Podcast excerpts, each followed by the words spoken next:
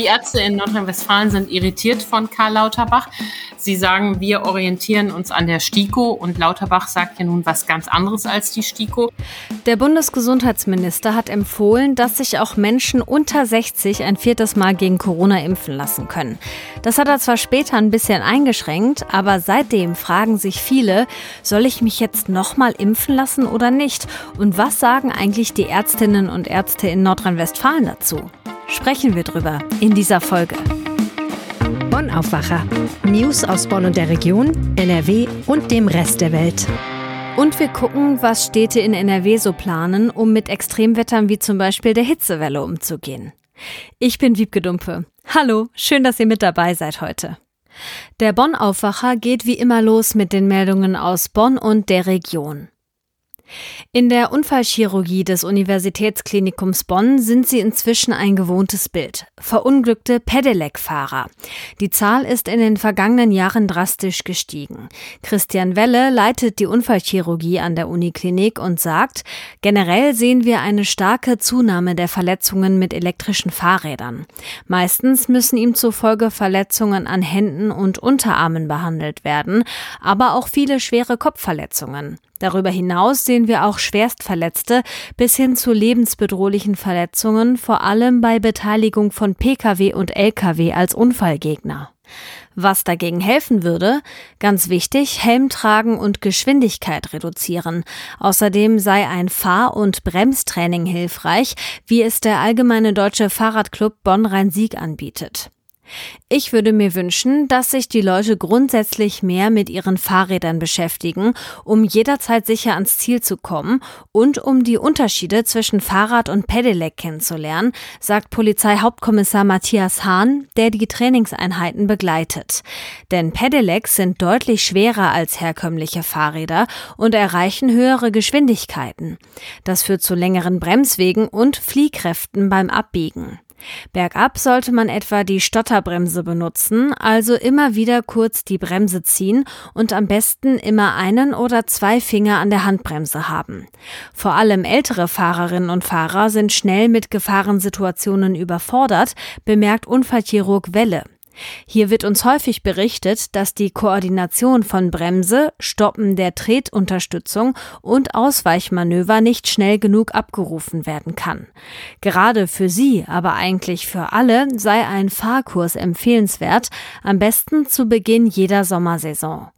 Eine Altersgrenze fürs Pedelec-Fahren würde Weller aber nicht befürworten. Zitat: Wir sehen sehr unterschiedliche Fähigkeiten im Alter. Wir sehen sehr fitte, koordinativ begabte 90-Jährige und weniger koordinativ begabte 60-Jährige. Eine starre Grenze sei in seinen Augen nicht sinnvoll. Deutschland ist Fußballweltmeister, jedenfalls wenn es Roboter spielen. Das Team Nimbro der Universität Bonn habe bei der Roboter-Weltmeisterschaft in der thailändischen Hauptstadt Bangkok die Wettbewerbe der Humanoid Adult Size Klasse gewonnen und damit erfolgreich den Titel verteidigt, teilte die Universität am Montag mit. Die menschähnlichen Fußballroboter wurden in der Arbeitsgruppe Autonome intelligente Systeme des Instituts für Informatik entwickelt.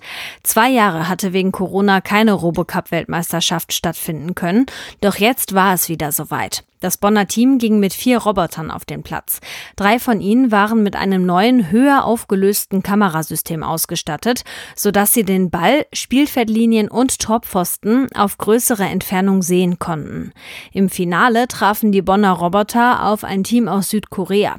Sie haben das Finale mit 7 zu 1 gewonnen. Bis zur Jahrhundertmitte wollen die Forscher Roboter entwickeln, die sich sogar gegen den dann amtierenden menschlichen Weltmeister behaupten können. Und jetzt geht's los mit unseren Top-Themen. Hole ich mir den zweiten Booster jetzt schon oder nicht? Das ist eine Frage, die seit der vergangenen Woche tatsächlich doch immer mal wieder auch durch meinen Kopf geistert. Da hat nämlich Bundesgesundheitsminister Karl Lauterbach gesagt, dass er auch unter 60-Jährigen die vierte Impfung gegen Corona empfehlen würde, in Rücksprache mit dem Hausarzt. Damit geht seine Empfehlung über die der Ständigen Impfkommission und auch über die der EU hinaus. Und das hat eine ganz schöne Debatte ausgelöst und natürlich viele fragen sich jetzt zu Recht, wann ist die vierte Impfung Impfung gegen Corona für mich sinnvoll? Darauf schauen wir jetzt ein bisschen genauer mit Antje Höning. Sie hat sich in den letzten zwei Pandemiejahren sehr intensiv mit diesem Thema befasst und kann uns das deswegen jetzt auch sehr gut einordnen. Hallo Antje, schön, dass du da bist. Hallo Wiebke. Lass uns mal zuerst auf die gerade offiziell geltenden Empfehlungen schauen. Wer sollte sich laut der Ständigen Impfkommission ein viertes Mal gegen Corona impfen lassen? Die Ständige Impfkommission sagt, dass alle ab 70 Jahren sich zum vierten Mal impfen lassen sollten und alle Risikopatienten. Dazu äh, zählen vor allen Dingen Menschen mit einer Organtransplantation, deren Immunsystem ja unterdrückt wird. Und dazu zählen auch viele Menschen, die eine Krebsbehandlung hatten, die gerade in Chemotherapie sind oder bei denen aus sonstigen Gründen das Immunsystem ähm, schwach ist und wo der Impfschutz verfallen ist. Die EU hat ja dann empfohlen, dass sich alle über 60 impfen lassen sollten, um gut durch den Sommer und durch den Herbst zu kommen. Und wie gesagt, Karl Lauterbach findet, dass auch für noch Jüngere das sinnvoll sein könnte. Der hat das ja auch konkretisiert. Kannst du sagen, unter welchen Umständen er findet, dass das clever ist? Ja, er hat ja da äh, das vorgeschlagen und hat damit ähm, Verwunderung ausgelöst, weil es ja keine wissenschaftlichen Studien dazu gibt, ähm, dass eine vierte Impfung für Menschen unter 60 auch helfen. Er hat das dann nach dem Protest so ein bisschen wieder zurückgenommen und sagt dann, ja, ja, für Menschen unter 60 nach Rücksprache mit dem Arzt. Also das ist am Ende Kaffeesatzleserei. Also Menschen, die das gerne möchten, äh, die Sorgen haben, die sind damit gemeint, aber eben natürlich auch Menschen, die aus irgendeinem Grund Risikopatienten sind und die wären ja auch von der STIKO-Empfehlung schon erfasst. Okay, das heißt, es ist am Ende so ein, so ein bisschen schwierig gewesen, das einzuordnen und du hast gerade schon gesagt, da gab es eine ganz schöne Debatte. Was sagen denn auch Ärztinnen und Ärzte in NRW dazu? Die Ärzte in Nordrhein-Westfalen sind irritiert von Karl Lauterbach. Sie sagen, wir orientieren uns an der STIKO und Lauterbach sagt ja nun was ganz anderes als die STIKO. Sie sagen den Menschen aber auch, die unbedingt wollen, die sollen einfach ihren Arzt ansprechen und der äh, wird dann schauen, ob das sinnvoll ist und das dann äh, gegebenenfalls möglich machen. Noch härter ins Gericht mit Lauterbach geht die Deutsche Krankenhausgesellschaft. Deren Chef Gerald Gass hat uns gesagt, es ist nicht sinnvoll, dass sich jetzt alle berufen fühlen, zur Frage der vierten oder fünften Impfung zu melden. Und er fürchtet vor allen Dingen, dass diese Kakophonie dazu führt, dass das Vertrauen der Menschen in Empfehlungen der Politik weiter zurückgeht, dass das die Impfbereitschaft weiter senkt. Und ich finde, da hat er absolut einen Punkt, wenn Lauterbach da ohne wissenschaftlichen Hintergrund so eine Empfehlung raushaut, äh, richtet das mehr Schaden an als Nutzen. Zumal er ja auch einer ist, dem die Menschen tendenziell vertrauen, weil er ja selber auch Mediziner ist und sich ja auch in der Vergangenheit immer sehr pro Impfung positioniert hat. Und wenn dann der Gesundheitsminister sagt, ich empfehle das, ist es natürlich auch ein, eine krasse Aussage, auf die man dann reagieren muss, ne? Genau, das ist ja genau die Sorge jetzt der Deutschen Krankenhausgesellschaft, dass diese unterschiedlichen Aussagen zum Teil täglich wechselnd die Menschen wirklich äh, verwirren ähm, und dass sie sich dann abwenden. Hm, ja, verständlich. Ich meine, es ist ja einfach auch so, dass wir, wenn wir auf den Herbst gucken, wahrscheinlich schon damit rechnen, dass wir alle, die das natürlich möchten, noch mal eine vierte Impfung brauchen, früher oder später. Und da ist ja dann jetzt gerade im Gespräch, beziehungsweise es ist ja auch schon angekündigt, dass es dann einen Impfstoff gibt, der auch auf Omikron angepasst ist. Ist es sinnvoll für uns alle bis dahin noch zu warten? Ja, das äh, ist ja auch die spannende Frage, die sich jetzt in der Tat viele stellen. Ich würde mal sagen, wenn man das liest, was Stiko und so sagen, die Risikogruppen sollten nicht warten, weil einfach die Gefahr, ähm, dass sie einen schweren Verlauf haben oder Long-Covid eben auch ähm, jetzt ähm, doch so hinreichend groß ist, dass es besser ist, dann jetzt den Impfstoff zu nehmen. Für die anderen, für die es keine Empfehlung gibt, ist es natürlich besser zu warten auf den Impfstoff, der da kommt. Ähm, Moderna und BioNTech haben ja auch Studien bereits durchgeführt, die erfolgversprechend sind. Und die Europäische Arzneimittel geht davon aus, dass sie bis Herbst zulassen kann. In den USA ist die Rede von Oktober. Da stellen sich noch viele Fragen. Diese Studien und der Impfstoff beziehen sich ja auf die ursprüngliche Omikron-Variante. Jetzt erleben wir ja gerade, wie die Subvariante BA5 durch Deutschland zieht, muss man mal gucken, wie gut das dann daraus wirkt oder ob die Hersteller da jetzt der Entwicklung ganz schön hinterherhinken. Und eine wirklich spannende Frage ist auch noch, ob dieser angepasste Impfstoff denn dann noch gegen Delta wirkt. Das ist ja auch immer noch möglich, dass Delta im Herbst und Winter wiederkommt. Ähm, und dann wäre es ja fatal, wenn wir uns gegen die harmlose Omikron-Variante super impfen lassen, aber gegen Delta nicht mehr geschützt sind. Diese Frage muss da auch im Herbst geklärt werden. Und ähm, da bin ich wirklich gespannt, was dabei herauskommt. Jetzt ist es ja aber so, ähm, die über 70-Jährigen und die Vulnerablen sollten sich ja jetzt ein viertes Mal impfen lassen. Wenn wir diesen angepassten Impfstoff im Herbst dann haben sollten, würden die dann eine fünfte Impfung kriegen? Ja, wir haben ja einige ältere äh, Bürger, die haben die vierte Impfung schon vor Monaten bekommen. Und ähm, da ist es in der Tat wahrscheinlich, dass sie dann ein fünftes Mal geimpft werden. Der Präsident der Notfallmediziner, Gernot Marx, hat genau das gesagt gibt es ab Oktober einen Impfstoff, der vor den neuen Varianten schützt, wäre eine fünfte Impfung sinnvoll. Und auch der Krankenhausgesellschaftschef Gass geht davon aus, dass dann ein solcher Impfstoff zur Verfügung stehen wird. Lass uns doch mal ganz kurz nochmal, damit es wirklich ganz klar ist, zusammenfassen. Und ähm, ich gebe den Satz vor und du vervollständigst ihn. Aktuell ein viertes Mal gegen Corona impfen lassen sollten sich auf jeden Fall Menschen, die über 70 Jahre alt sind und Risikogruppen, genau wie es die Ständige Impfkommission empfiehlt. Sagt Antje Höning aus der Rheinischen Postwirtschaftsredaktion. Ich danke dir für die Einordnung. Herzlichen Dank, Wiebke. So, anderes Thema, aber auch ziemlich aktuell. Und wir starten mit einer Frage. Seid ihr eher Team Sonnenanbeter oder habt ihr es lieber ein bisschen kühler? Ich persönlich finde so 25 bis 28 Grad optimal, gerne mit Sonnenschein, aber ist auch okay, wenn da mal ein paar Wolken durchziehen. Dann ist es nämlich hier in meiner Dachgeschosswohnung auch noch erträglich. Jetzt gerade hat sich hier der Holzboden und die Latten oben im Dach, die haben sich gut aufgeheizt und es fühlt sich an wie eine Sauna. Und heute soll es ja noch mal wärmer werden. Im Aufwacher gab es letzte Woche schon Tipps, wie ihr euch in der Wohnung vor Hitze schützen könnt. Und heute wollen wir mal gucken, wie sich Städte in NRW auf diese Hitzewelle Hitzewelle vorbereiten. Das machen wir mit Claudia Hauser aus der Rheinischen Postredaktion.